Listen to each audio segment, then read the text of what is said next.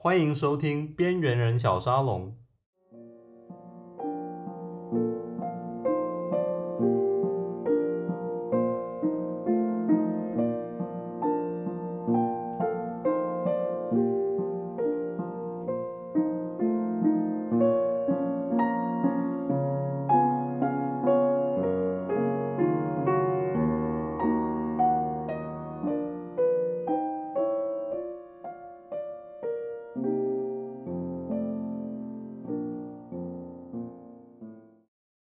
大家应该有点好奇，我为什么要取这个名字呢？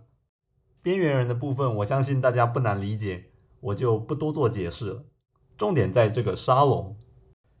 当然，我指的沙龙不是指现在的法廊啊，是十九世纪文化圈的人聚会的地方。大家可能会想说，哎，文化圈的人聚集的地方会不会有点严肃啊？事实上，还真不是啊。里面他们谈论的话题真的是无奇不有。时不时可以在里面听到一些很好笑的东西，有时候如果在里面听到一些完全没有道理的东西呢，我们也是可以大开眼界，想说，哎，世界上居然有人是这么想的。如果你是一个希望听到很多很奇葩的观点的人呢，去沙龙肯定不会让你失望的。那时候有些音乐家也会在那边弹他的新曲子，这和现在去音乐会听音乐很不一样的地方是。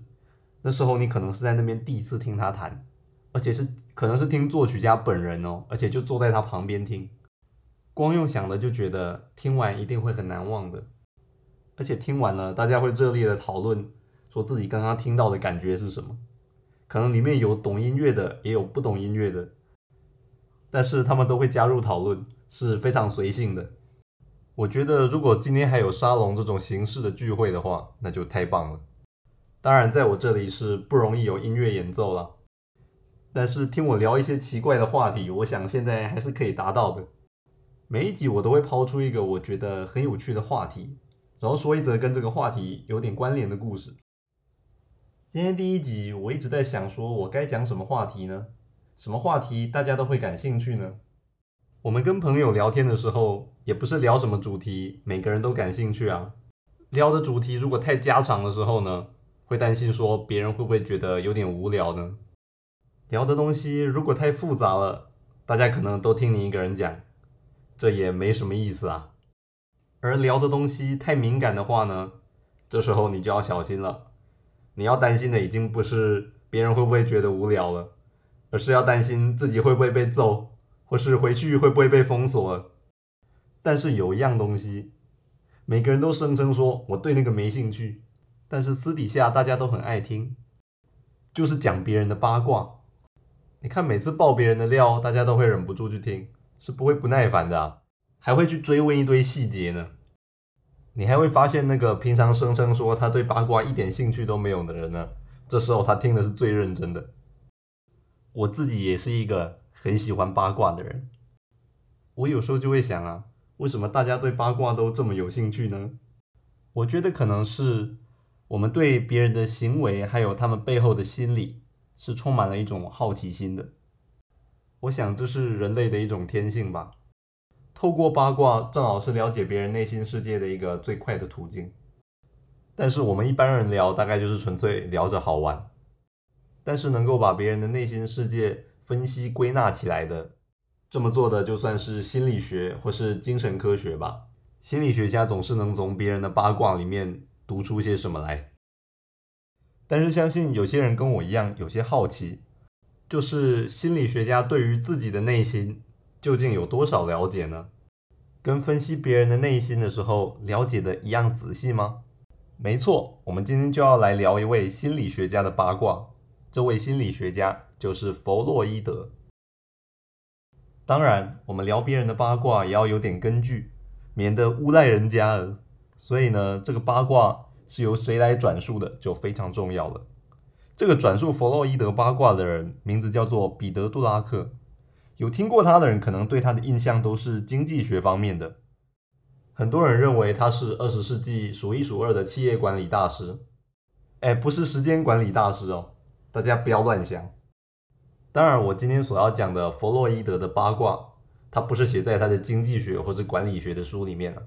他是不会在里面写这种东西的。我是从他晚年的一本回忆录里面看到的。他那本回忆录里面记录了很多他一生看到他觉得非常有趣的人，其中一篇他就是写弗洛伊德。这位彼得·杜拉克呢，他生在二十世纪初的维也纳。弗洛伊德对他来说是年长他一辈的人。在杜拉克年纪很小的时候，曾经跟他的父母和弗洛伊德同桌吃过饭。他父母跟他说：“你要好好记住这一天，你刚刚遇见的这个人呢？”他或许是全欧洲最重要的人了，还是小孩的杜拉克呢？就问：“比皇帝还重要吗？”他的父母回答他：“是的，比皇帝还重要。”虽然那时候他年纪还很小，但是这件事他一直印象非常深刻。关于他对弗洛伊德的第一印象，他已经说完了，他要开始来说弗洛伊德的事情了。有三件事情是大家对弗洛伊德的印象。第一点是他一生都穷困潦倒。第二点，他因为自己是犹太人，所以受到排挤，得不到学术界的认可，还有大学的教职。第三点呢，他被当时维也纳的医学界所轻视。他说，关于这三点呢，完全是谣言。实际上正好相反，其实弗洛伊德年少的时候家境是很不错的，也从来没有人因为他是犹太人而歧视他。而且他还是奥地利医学史上第一个被学术界正式认可的人才哦。那大家一定好奇，为什么有人要传这种谣言呢？传了谁会相信呢？不过很意外的是，传出这些谣言的正是弗洛伊德本人，这些都是他自己一手捏造的。而且这些谣言呢，他自己本人还非常相信哦。他的每一封书信里面都是这么写的。他到底为什么要这样呢？我们继续看下去。关于弗洛伊德，他从小家境清寒这一点，完全是他自己瞎掰的。实际上，他父亲是一个成功的商人，虽然不是说那种什么巨富，但是他们至少全家也住在一栋五层楼的大宅里面，家里面有两三个仆人，每周还另外有清洁工来打扫，这样已经不算清寒了吧？而且呢，他们还常在。温泉区度假，家里的藏书非常丰富，孩子也都学音乐，而且他们每个星期都会上剧院。他们家也培养每一个兄弟上大学。没错，真的是非常非常的清寒啊！这样来说，我们大家都算是极度贫困的人口了，因为家里一个仆人都没有啊。我以后也都会跟别人说我穷困潦倒。你看，家里没有仆人，出门也没司机，真是太惨了。别笑，我去查一下弗洛伊德的维基百科啊，到现在已经过了这么久了哦，上面还是写着他从小家境窘迫。当然，维基百科也就写个家境窘迫，他也没有具体的说多穷啦，没有跟人家说，哎，多穷呢？哎，他们家只有三个仆人啊，好可怜哦，十个都不够用啊，一百个才算勉强算是小康啊。你看，要真正要算是富豪啊，都是一千个仆人啊，这是国际标准都这么定的。好吧，当然这是乱讲的。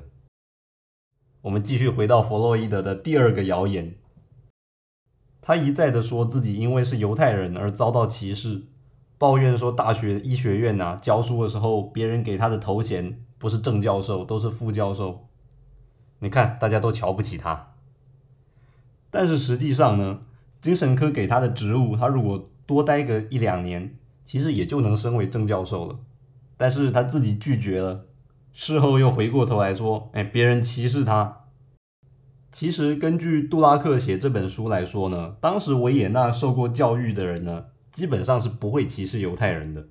尤其是医学界呢，几乎都是犹太人在控制啊，怎么可能会犹太人自己歧视犹太人自己呢？所以这一点就和他家境清寒一样，是一个迷思。写这本书的杜拉克呢？”也跟很多在维也纳认识弗洛伊德的心理学家聊过弗洛伊德，说你们对他有什么想法呢？他们都说有一点令我们很不解，就是他治疗病患的方式，有一点令大家很困惑，就是搞不清楚说他到底是在治疗病人呢，还是在做文学评论呢？举例来说呢，前一分钟弗洛伊德还用一种方法分析治疗一种特别的疾病。比如说有人害怕过马路，或是像是我本人，我非常怕狗，路上看到有人牵着狗，所有再小的狗，我都会特别绕到一边去。他会用他的方式分析说：“哎，我为什么这么怕狗？”但是下一分钟呢，他可能用同样的方式来看莎士比亚。虽然我们现在来看其实很自然啊，像我们看电影或是看哪部剧，我们有时候也会跟现实生活中的某个人、某个个案去联想，说：“哎，他其实很像某个电影里的角色的某种情况。”但这一点已经令当代的人佩服的不得了了。他等于把文学艺术和精神分析合为一体啊，真的是非常不简单啊！他的分析本身就是一种艺术了。可是有人就质疑了，他的方式这么艺术，对于治疗病人真的有实际的效果吗？反正这在当代很多精神科医师是没办法接受他这种治疗方式的，觉得这一点都不科学。但是呢，只要有人暗示弗洛伊德说。你的东西很像是诗或是艺术，但是不是科学，他就会觉得自己幼小的心灵受到了严重的创伤。他一直坚持自己的理论都是有严谨的科学根据的。从这点令我想到，以后我们要赞美别人也要注意一下了，弄不好可能会不小心踩到地雷啊。就像你赞美弗洛伊德的书写的像诗一样，他是不会高兴的。这让我想到一篇我小时候看到的漫画。那篇漫画是这样画的：街上有个人在拉小提琴，在他旁边坐了一位女士，在那边听他拉琴。这位女士边听边流泪，跟这位拉小提琴的说：“你的琴音令我想到我过世的父亲。”这位拉小提琴的人就好奇的问了：“令尊也是一位小提琴家吗？”这位女士回答说。啊，不是，他是卖锯子的。这位女士的赞美是否会让这位拉小提琴的开心呢？各位就自行去领会了。当然，这里要声明一下，所以对卖句子的没有任何不敬的意思，只是这笑话就这么写嘛。我们再回到弗洛伊德身上，所以看到这里发现，大家对弗洛伊德的第三个迷思，就是说维也纳医学界轻视他。这个也是不对的，因为你看，当代的人都在讨论他，他是当时最有话题性的人呢。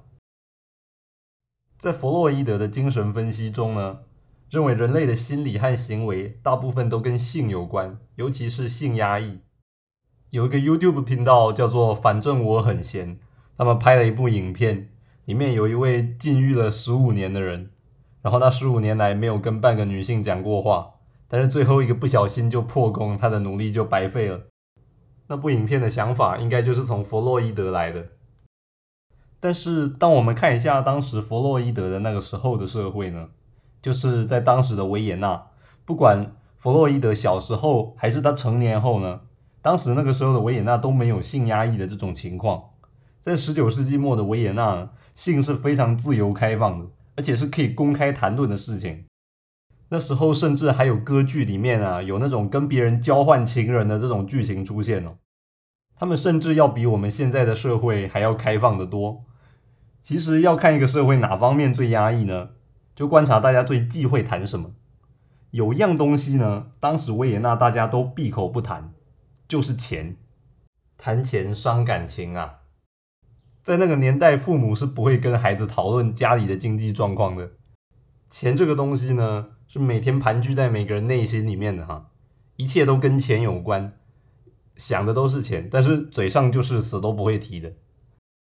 杜拉克说，他根据他多年的观察，通常一个经济发展快速的社会都有这种现象，就像是一种贫穷恐惧症，担心自己赚的钱不够，不能达到别人的期待。如果真的赚了很多钱的人呢，就担心说自己哪天会没有钱。反正呢，大家整天就是想着钱，但是当每次跟别人提到钱的时候呢，都会斩钉截铁的说，嗯，自己对钱是完全不感兴趣的。大家听到这可能会觉得说，啊，这不就是爱钱，然后又想装清高吗？以现在来看，确实会这么觉得。但是当时呢，钱不只是不太讲，而且还是难以启齿的事情。那时候呢，在公开的场合谈论钱。就好像你现在在一个你不熟的人面前跟他开黄腔，差不多是那种感觉吧。这是一种对贫穷的恐惧衍生出来对金钱的一种压抑。很不幸的呢，弗洛伊德正好也有当时的这种贫穷恐惧症，所以这下我们终于明白他为什么老是要说自己穷困潦倒了。其实他穷的不是财务状况，而是内心啊。他一旦认定自己是很穷的，不论有再多的财富，他还是觉得不够，终究还是心理的问题。弗洛伊德作为一个这么聪明的心理学家，对于自己的心理状况，我想他是知道的。但是，当这种心理的问题一旦是在自己身上的时候，人就很难这么客观了。这就好像是他一直坚持说自己的东西是严谨的科学。而不是诗或是艺术，但是以现在来看，他的东西确实是写的很吸引人的诗。但是照着他这一套去分析别人的内心，会得出什么结果呢？哎，谁也无法保证啊。这也是为什么他老是觉得别人都轻视他的原因。弗洛伊德一个这么聪明的心理学家，这些他一定都知道。但是知道归知道，他是不可能会愿意承认这些的。我们可能会觉得说，诶，诗也不错啊，文学又有什么不好呢？可是对弗洛伊德来说，他作为一个精神科医师，一生研究了这么多，分析这分析那的，如果他的东西没有科学上的意义的话，那他会觉得自己是不是白干了呢？